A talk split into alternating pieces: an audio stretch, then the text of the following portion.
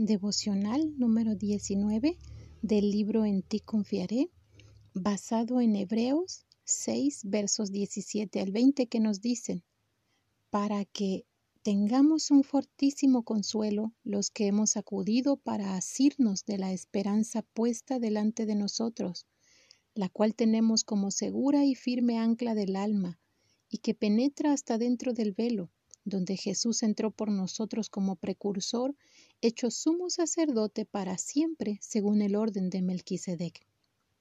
El autor de Hebreos presenta a Cristo exaltándolo para que lo contemples y te enamores de él. Además, exalta el poder de Dios para asegurarte de que cuando llegues al fin de esta vida, Dios terminará la obra que ha empezado en ti. Dios jura que si eres su hijo, tu espacio está garantizado. Aunque en un sentido tu certeza depende de tu perseverancia, solo los que perseveran hasta el fin serán salvos. Las buenas nuevas son que tu perseverancia no depende de ti, sino de tu preservación.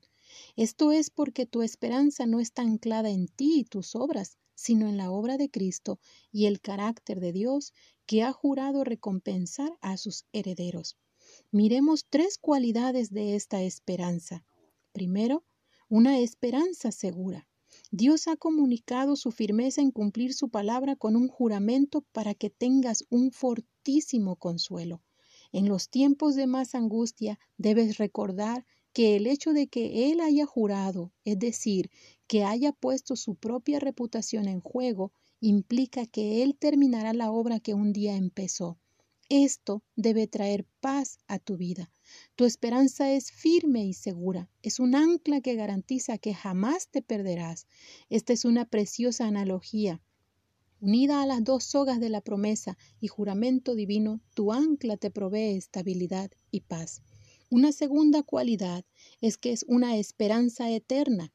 Dentro del tabernáculo había un lugar donde solo el sumo sacerdote, una vez al año, podía entrar y hacer propiciación sobre el altar. El arca del pacto estaba dentro y Dios moraba allí, separado de su pueblo por un velo, ya que la santidad de Dios no le permitía estar en la presencia de su pueblo pecador. Entonces, cuando Hebreos 6:19 dice que tu ancla está dentro del velo, está garantizado que ese será nuestro destino final, cuando se baja el ancla es porque el barco llegó al puerto.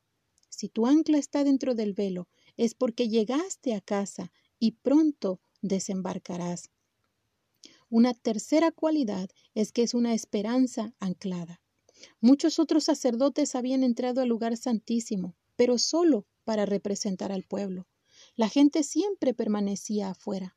El pecado era expiado por un momento, pero la división entre Dios y el pueblo se mantuvo. El velo siguió allí.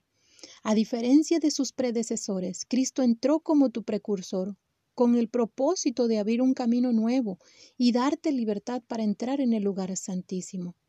Cuando Cristo murió en la cruz, se rasgó el velo, dándote acceso a Dios, pero no solo te dio libertad de entrar en la presencia de Dios, sino que lo garantizó Jesús, amarrado a los suyos, llegó al lugar santísimo y te ancló allí, de tal manera que ningún viento ni una ola pueden separarte de él.